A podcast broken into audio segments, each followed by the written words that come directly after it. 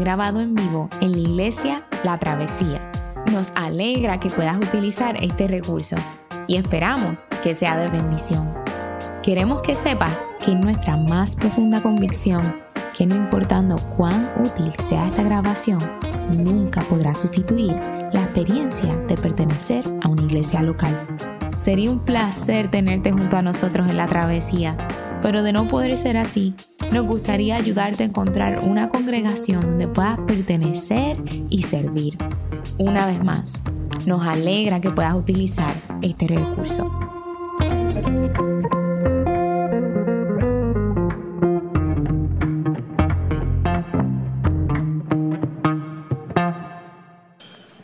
Dios les bendiga, muy buenos días a todos. Mi nombre es José Coto, soy el pastor plantador de Iglesia Comunión. Iglesia Comunión es una plantación de Iglesia La Travesía, así que estamos allí en Caguas. Después del servicio de hoy tendremos servicio allí a las 4 pm, así que nada, les recuerdo y cuando pueda nos lleven oración para que Dios continúe expandiendo su reino en manera especial y maravillosa. Estoy contento de poder estar aquí. De nuevo nos acercamos esencialmente al final de una serie que definitivamente yo espero que los haya desafiado. Es una serie donde hemos estado mirando a la persona del Espíritu Santo. Y algunos de los pasajes que más indican o que nos hablan o que son relevantes con relación a la obra del Espíritu Santo en la vida de la iglesia y en la vida de los creyentes. Hoy cerramos tal vez con uno de los capítulos más emblemáticos del apóstol Pablo con relación al Espíritu Santo. El pasaje que se ha denominado como el altar de la catedral o el lugar santo de la catedral del pensamiento teológico del apóstol Pablo. Nos acercamos al pasaje crucial donde fácilmente pudiéramos observar y dilucidar alguna de las teologías más, más importantes que Pablo trabaja en todas sus cartas. El argumento definitivo de esta carta, el clímax, el tope de la montaña. Ese capítulo donde Pablo se acerca a exponer y a celebrar toda la belleza del Evangelio en la vida del creyente. Es un capítulo donde Pablo se torna trinitario, habla del Padre y de la obra del Padre, nos muestra los beneficios del Hijo, pero sobre todo decide colocar en el centro a la persona del Espíritu Santo de Dios. Uno de los aspectos interesantes de esta carta, y específicamente este capítulo 8, es su fuerte énfasis con relación a la realidad de que Dios en Cristo, a través de su Espíritu, desea cambiar nuestras vidas. Eso debe ser algo que nos alegre constantemente. Pablo nos va a decir directamente, podemos cambiar. Y ese va a ser el tema de mi sermón hoy. Podemos cambiar. Vivimos en una sociedad que de alguna manera ha comenzado a ser altamente pesimista. Pero la esperanza cristiana es que aquellos que estamos en Cristo Jesús, por medio de los recursos de Dios, podemos cambiar. La fe cristiana es dinámica. Dios no desea que tú te mantengas en la misma condición, sino que Dios te ha suplido de los recursos del cielo para transformar y cambiar profundamente tu vida. Podemos cambiar. Podemos ser diferentes. Podemos ser los hombres y las mujeres que Dios desea. Podemos ser las personas que Dios anhela. Es posible cambiar. A eso la tradición cristiana le va a llamar el proceso de santificación. Pero lo vamos a explicar ya en breve. Déjenme comenzar con lo siguiente.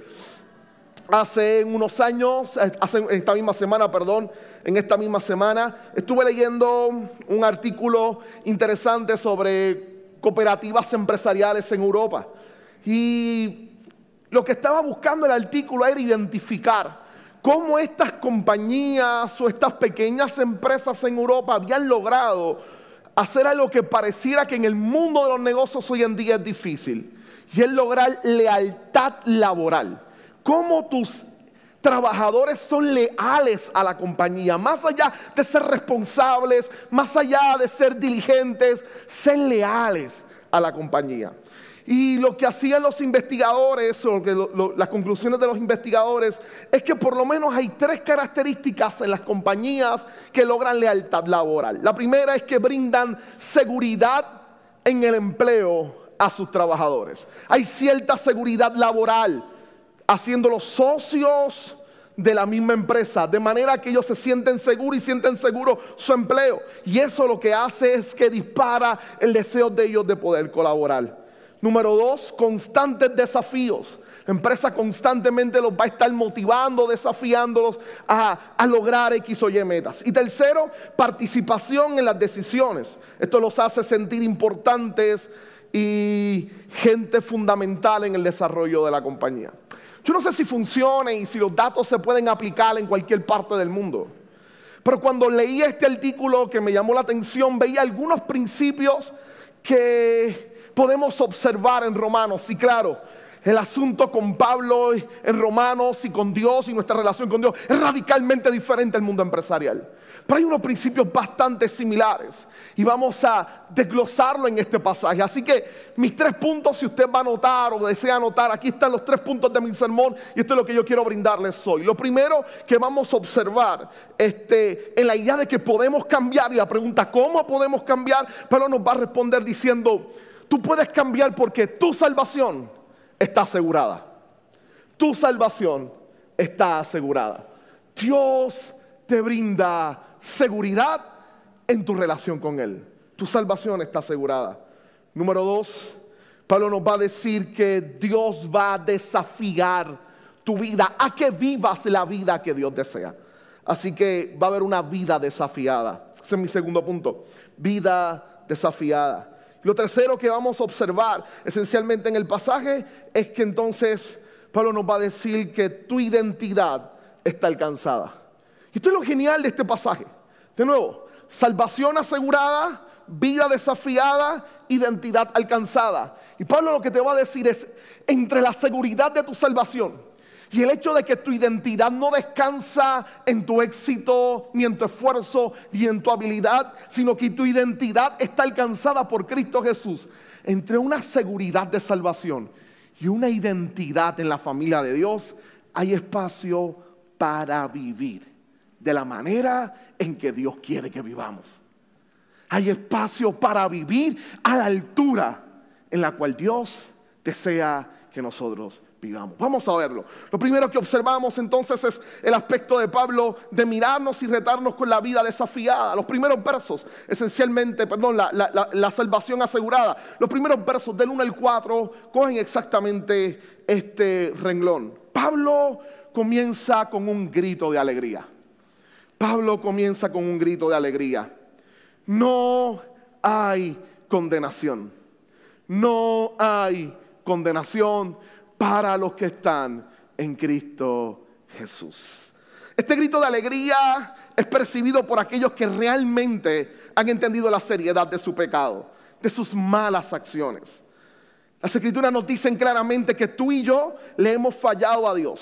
Pablo apela a este argumento en la primera mitad de su carta a los romanos. Pablo les dice claramente a esta iglesia situada en Roma que estaba o se componía primariamente por judíos y por gentiles. Pablo les dice, tanto judíos como gentiles tienen una misma realidad. Ambos están bajo la condenación del pecado.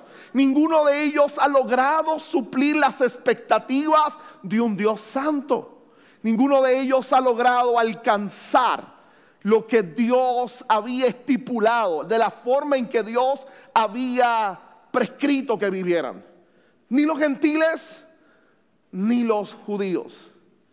Ambos estaban bajo la condenación del pecado.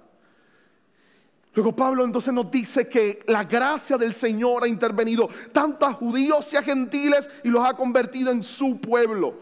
Y de ahí cuando Pablo se da cuenta de que nuestra maldad de que nuestra realidad pecaminosa, de que nuestras acciones constantemente contradicen la ley perfecta de Dios, en medio de toda la carga de reconocer la dificultad de poder vivir a la altura en que Dios quiere que vivamos, se tira un grito de victoria extraordinario. En Cristo, a los que hemos creído, no hay condenación. No hay condenación para aquellos que están en Cristo Jesús.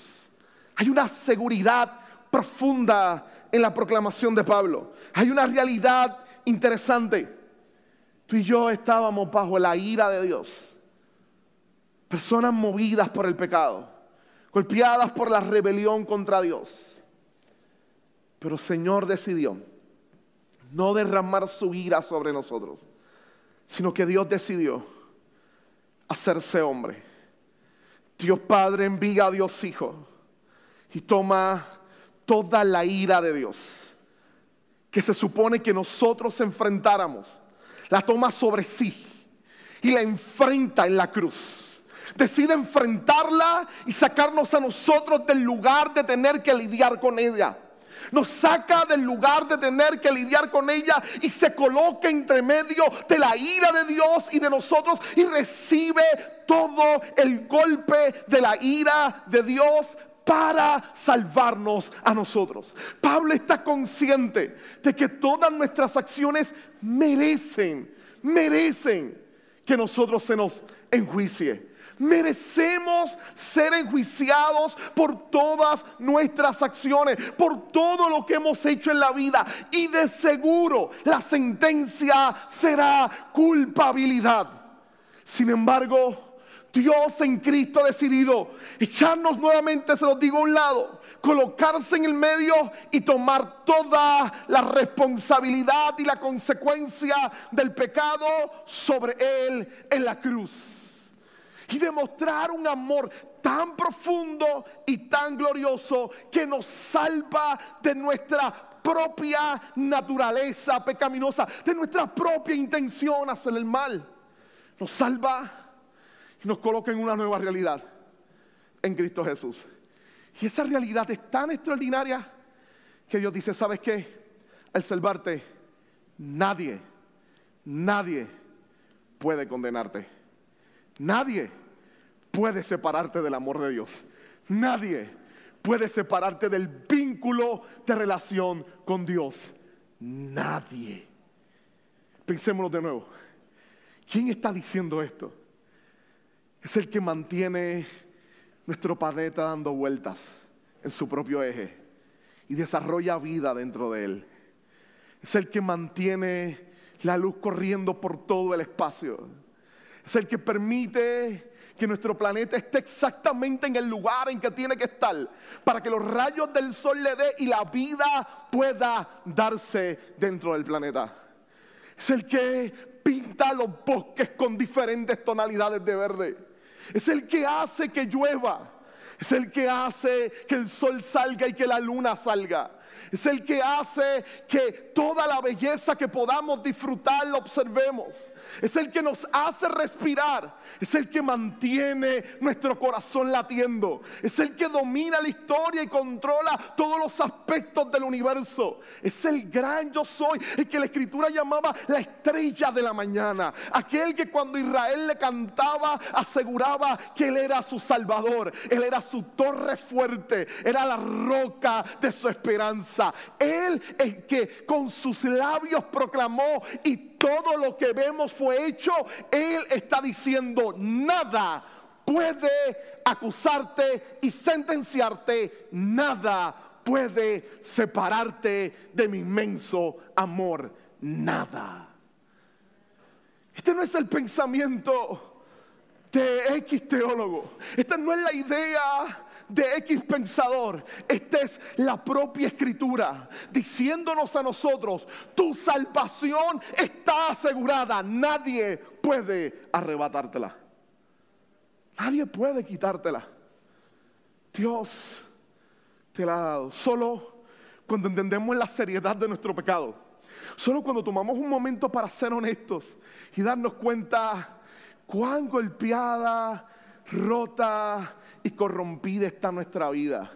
Cuando tenemos un tiempo a solas con nuestros pensamientos e intenciones y nos damos cuenta de cuán peligrosos son nuestros pensamientos, de cuán malvadas son nuestras intenciones, solo cuando genuinamente hemos entendido la perversidad de nuestro corazón, un texto como este se convierte en un oasis en medio del desierto en un grito de alegría que dispersa toda tiniebla, en una buena noticia en medio de la desesperación. A pesar de mi maldad y de lo perverso que soy, nadie me condena porque Cristo murió por mí en la cruz. Él fue a morir por mí. Pablo desarrolla su argumento diciéndonos que inclusive al Dios dar su ley perfecta, su ley buena, nuestra incapacidad de poder cumplir la ley convierte la ley en muerte o en sentencia de muerte. Sin embargo, nuevamente la esperanza es que Dios envió a Jesús, quien vivió la vida que tú y yo debíamos vivir y murió la muerte que tú y yo debíamos morir. Y esa realidad de que nadie puede sentenciarnos debe convertirse en el catalizador que nos impulse a vivir la vida que Dios quiere que vivamos. A vivir a la altura que Dios desea que vivamos. Esta es una de las bendiciones más grandes del Evangelio. Ahora, si somos honestos, rápido en nuestra sociedad vemos un gran enemigo un gran enemigo. El anuncio de la gracia y el anuncio de la realidad de, de la seguridad de nuestra salvación constantemente ha sido puesta en peligro bajo dos enemigos. El primero es la laxitud de vida. El hecho de, hay gracia, puedo vivir como yo quiera. El teólogo alemán Dietrich Bonhoeffer llamó a eso gracia barata. Pero tal vez uno de los enemigos con los cuales más nos enfrentamos constantemente es el deseo de confundir santidad como ese proceso de cambio en nuestra vida, de vivir a la altura que Dios desea con moralidad. El enemigo principal tal vez hoy en día del Evangelio y de la vida transformada es confundir, como te dije, santidad con moralidad. La moralidad es la forma en cómo se obliga a las personas a vivir según ciertos principios sociales establecidos. Para ello se emplean dos tipos de estrategias. Por un lado, tenemos moralistas que intimidan utilizando el miedo como principio fundamental. Si no cambiamos la sociedad, la sociedad sigue en el piso. Si no transformamos y vivimos conforme a estas leyes, nuestro mundo se acaba, el mundo termina, la sociedad se va al suelo nuestro país se cae. Usualmente el moralista siempre va a utilizar la intimidación y el miedo para hacer que las personas puedan vivir de cierta manera. Otros utilizan recompensa, haz esto o aquello y tendrás esto y aquello. No es que esto no funcione en esencia en nuestra sociedad, es que cuando la iglesia confunde santidad con moralidad, está vendiendo su primogenitura por un plato de lentejas. Que cuando la iglesia confunde santidad con moralidad, pierde de perspectiva la eficacia profunda de la verdad del Evangelio y de nuestra identidad. La moralidad dice cambia por realidades del exterior con tu propio esfuerzo humano. La santidad surge del interior del Espíritu Santo que te empodera a vivir a la altura de lo que Dios está esperando de ti. Totalmente diferente. Tal vez uno de los desafíos más grandes de la iglesia en Puerto Rico y en nuestro contexto es no confundir moralidad con santidad.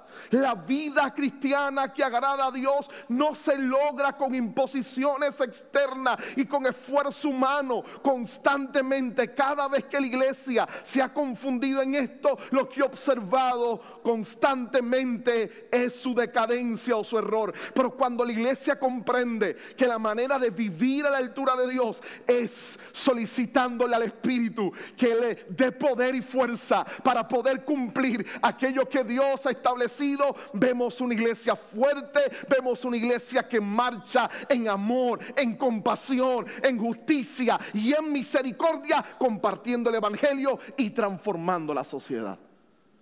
No podemos confundir santidad con moralidad, porque fracasamos. Pero que entonces Pablo pasa después de decirnos, tienes la seguridad de tu salvación, pasa rápidamente a decirnos, Dios desafía nuestras vidas, porque nos ha dado los recursos necesarios para vivir a la altura de lo que Dios desea, a la altura de cómo Dios quiere que vivamos. Obsérvelo en los pasajes o en los versos del 5 al 14. Pablo hace algo y es que nos presenta dos tipos de personas. Dos tipos de personas. Como todos los, como la gran mayoría de los contemporáneos de Pablo, Pablo va a dividir la humanidad en dos tipos de personas. En el caso de Pablo, va a dividir la humanidad entre los redimidos y los no redimidos. Vamos a discutir un momento cada uno de ellos. Los redimidos para Pablo son los que viven conforme a la gracia de Dios, viven conforme al Espíritu y están o representan a Cristo. Mientras los no redimidos son los que viven conforme a la naturaleza pecaminosa, se encuentran o representan a Adán. Empecemos con los no redimidos. Pablo en los versos va a hablar de los que viven conforme a su naturaleza pecaminosa. Si usted en algún momento su devocional es Reina Valera, sabe rápidamente identificar que este es uno de los pasajes donde Pablo utiliza la palabra carne. Ese gran debate con la palabra sarx en griego, idea de la palabra que difícilmente podemos con un concepto en español definir todo lo que Pablo quiere decir y para lo que Pablo significa esta palabra. Pero en palabras sencillas, a lo que Pablo está haciendo referencia es a todo aquello que ha sido golpeado por el pecado, que ha sido corrompido por el pecado, que no pertenece a la esfera de Dios y de su voluntad. Y a eso la nueva versión internacional llama naturaleza pecaminosa. Para Pablo este grupo de personas no solamente reflejan con sus actos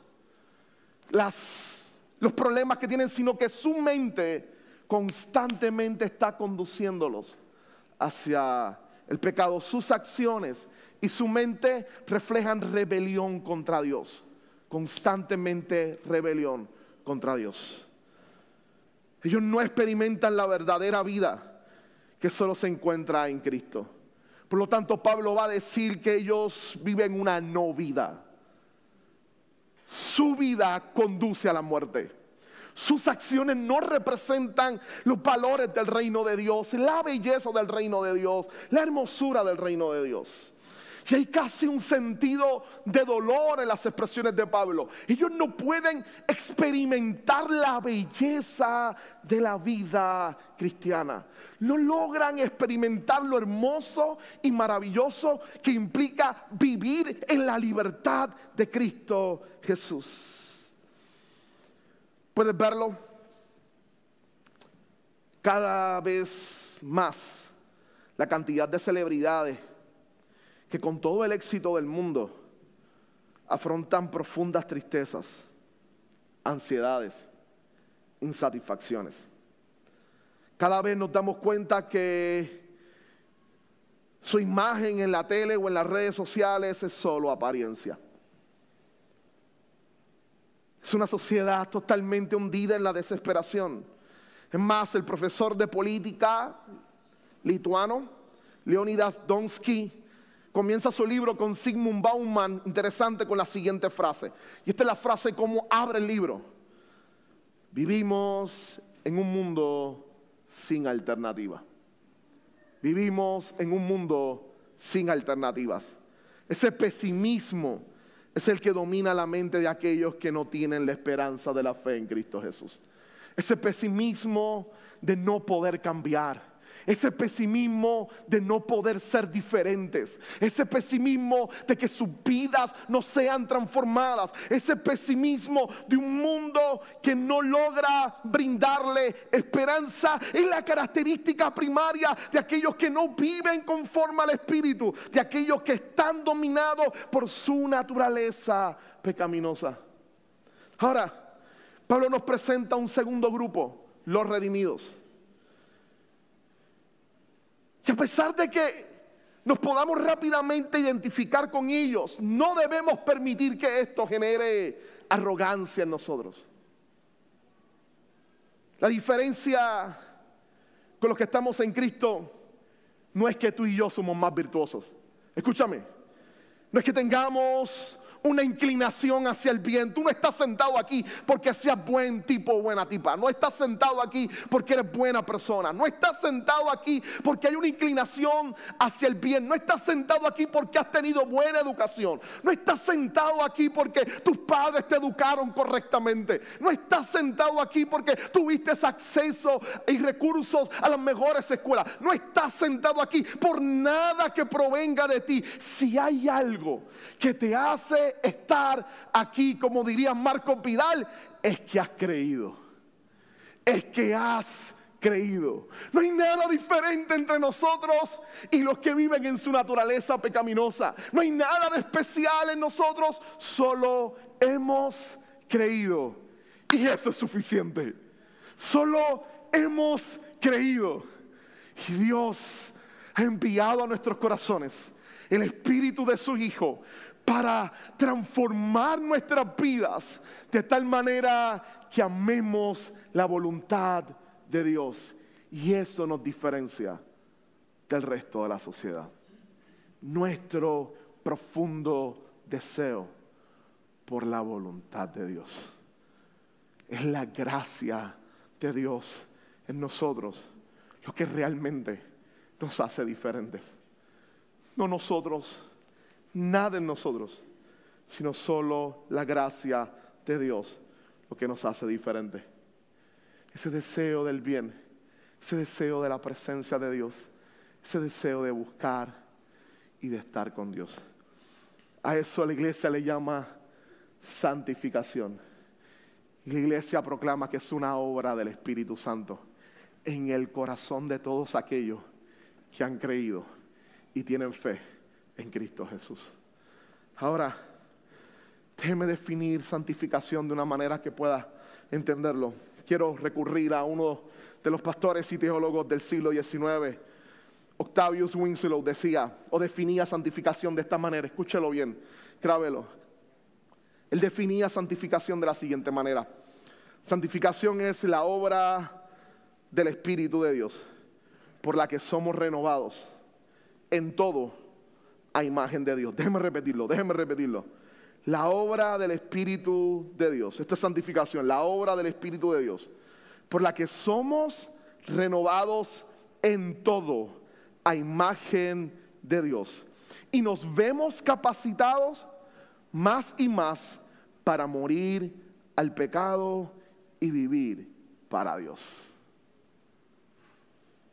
Podemos cambiar. Podemos cambiar podemos cambiar.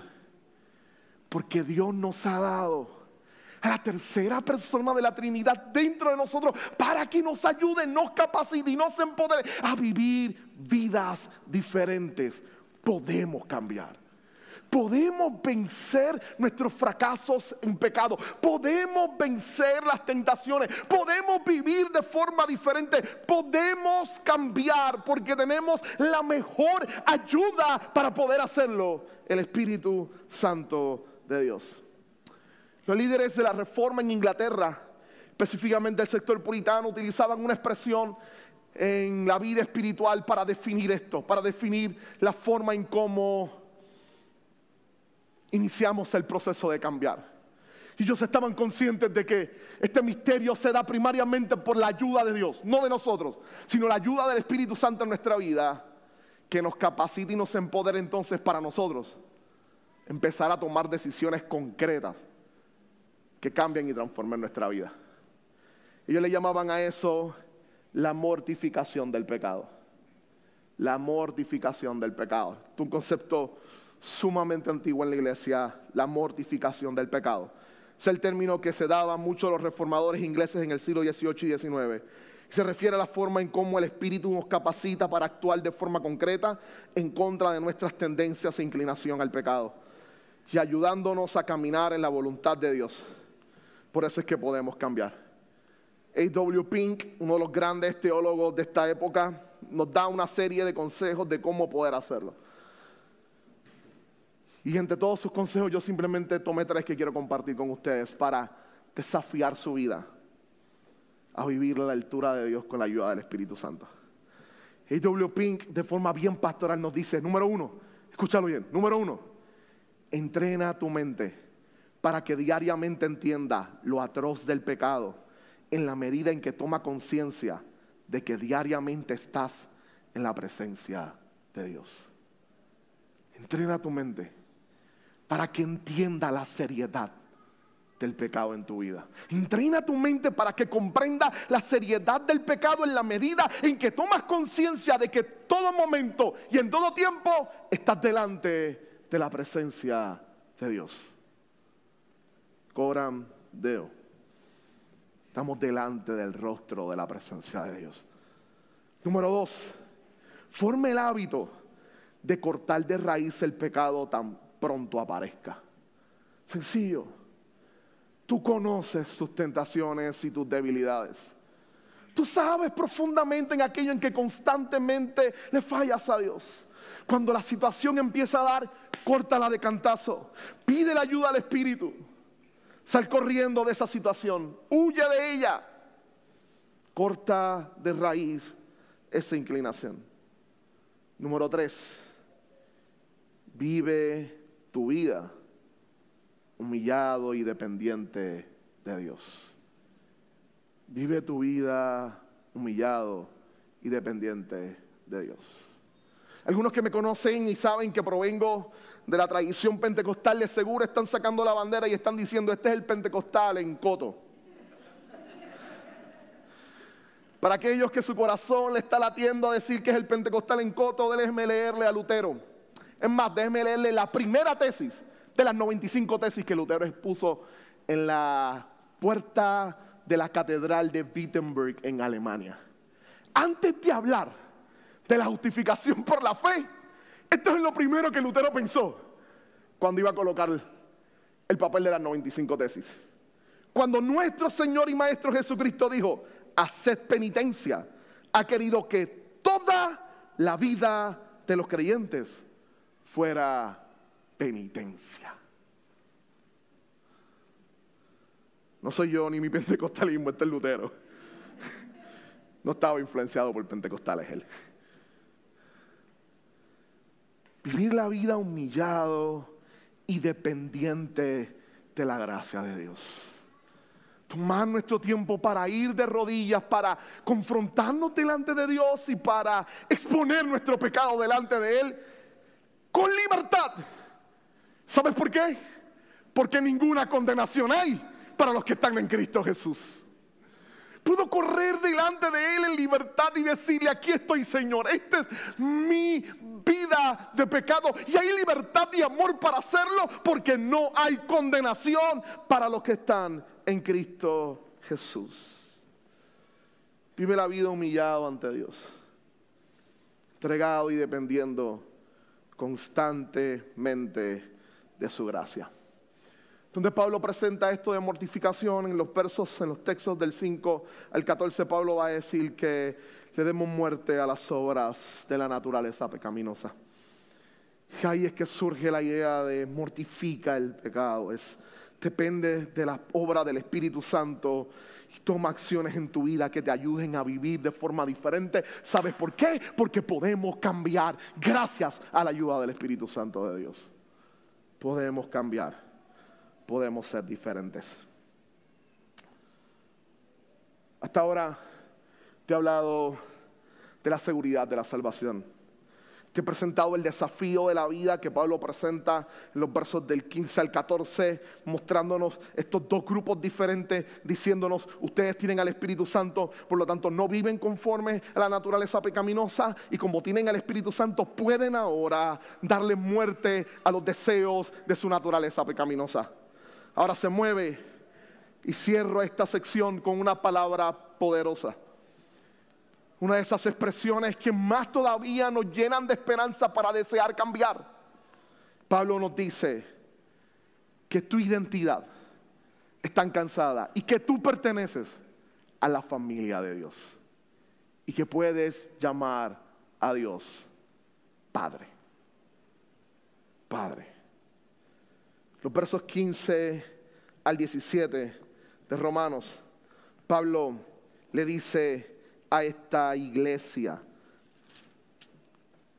y ustedes no recibieron un espíritu que de nuevo los esclavice al miedo, sino el espíritu que los adopta como hijos y les permite clamar a Padre. Y el espíritu mismo les asegura a nuestro espíritu que somos hijos de Dios. Si somos hijos, somos herederos, herederos de Dios y coherederos con Cristo. Pues si ahora sufrimos con Él, también tendremos parte con Él en su gloria. Déjeme cerrar aquí con la explicación de este verso y terminar mi sermón. Escuche bien. Hay dos imágenes que Pablo está utilizando aquí. Y las dos imágenes apuntan nuevamente a un lugar seguro en Cristo Jesús. La primera imagen es, son los ecos del éxodo.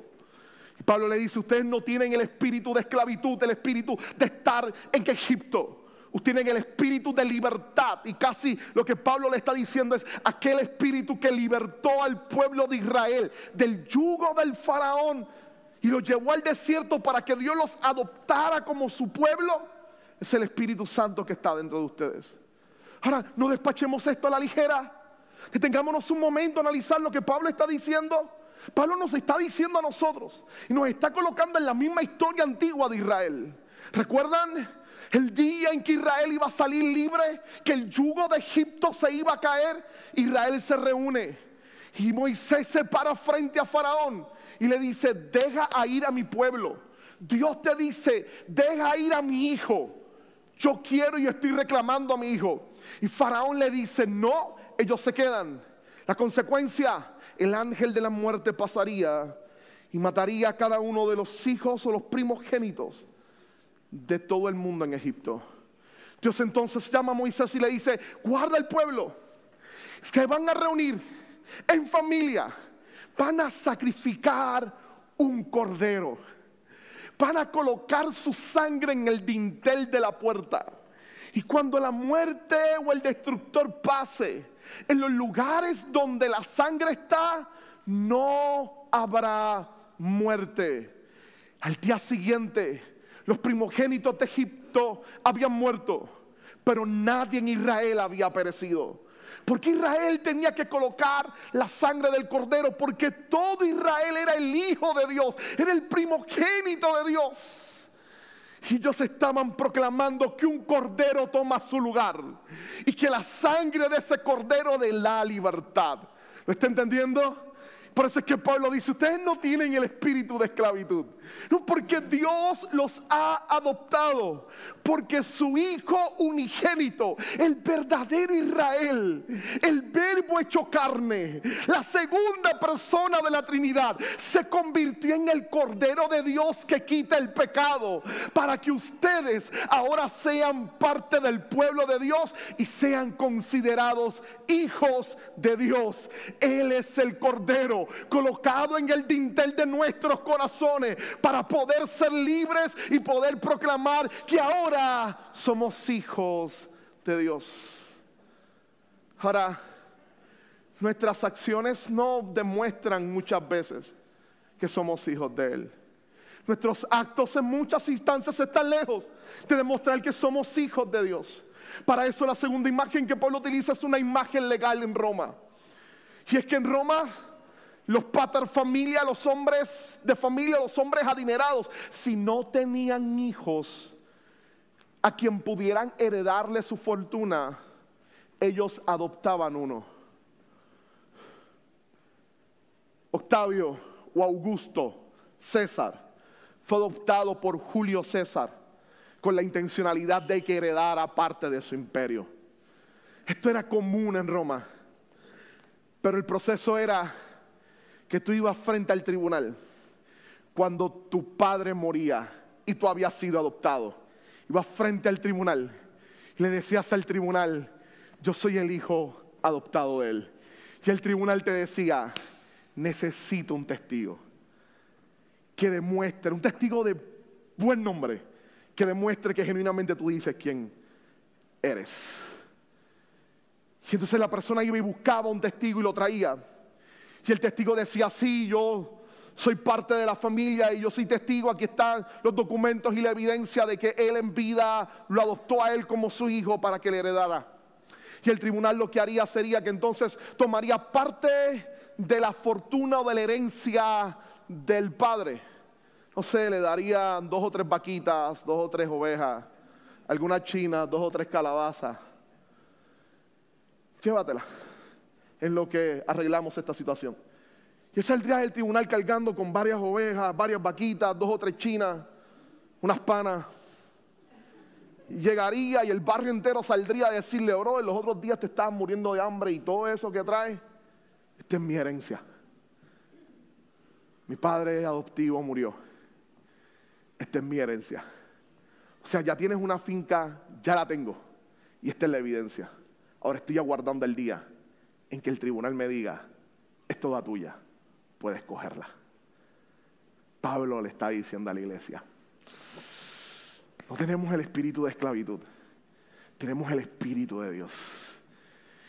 Yo sé que nuestras acciones nos dicen constantemente que no vivimos conforme a la manera de ser hijos de Dios, pero el espíritu de Dios se convierte en el testigo que grita que tú y yo somos hijos de Dios. Y Él es el que puede testificar porque es el que hace realidad nuestra relación con Dios. Y ese que testifica que somos hijos de Dios nos anticipa la bendición. Su presencia es el anticipo de esa herencia eterna que tendremos delante de la presencia de Dios. Podemos cambiar porque el anticipo de esa herencia es el poder suficiente para vivir vidas diferentes para gloria y honra del Señor. Podemos cambiar. Porque no hay condenación. Porque somos de la familia de Dios. Y porque nos ha dado poder y desafía nuestras vidas para vivir a la altura del propósito y del plan de Dios. Sí, iglesia, podemos cambiar. Podemos cambiar. Podemos cambiar. Señor, gracias por tu palabra. Gracias por la bendición de poder estar delante de ti y de compartirla. Bendice profundamente el corazón de cada uno de los que estamos aquí. Que tu palabra se haga real en nuestras vidas. Que nos cambie. Que nos transforme. Ayúdanos a salir de aquí con esperanza. Podemos vencer el pecado que tanto frustra, golpea y hiere nuestras vidas. Podemos enfrentarlo y vencerlo porque no hay condenación para los que están en Cristo Jesús. Porque somos familia tuya, tus hijos. Y nos has dado todos los recursos necesarios para vivir vidas a tu altura. Ayúdanos a cada día hacer morir el pecado en nosotros para gloria de tu nombre. Te lo pido en el nombre de Jesús. Amén, Señor. Amén. Gracias, Juan José, por predicarnos la palabra.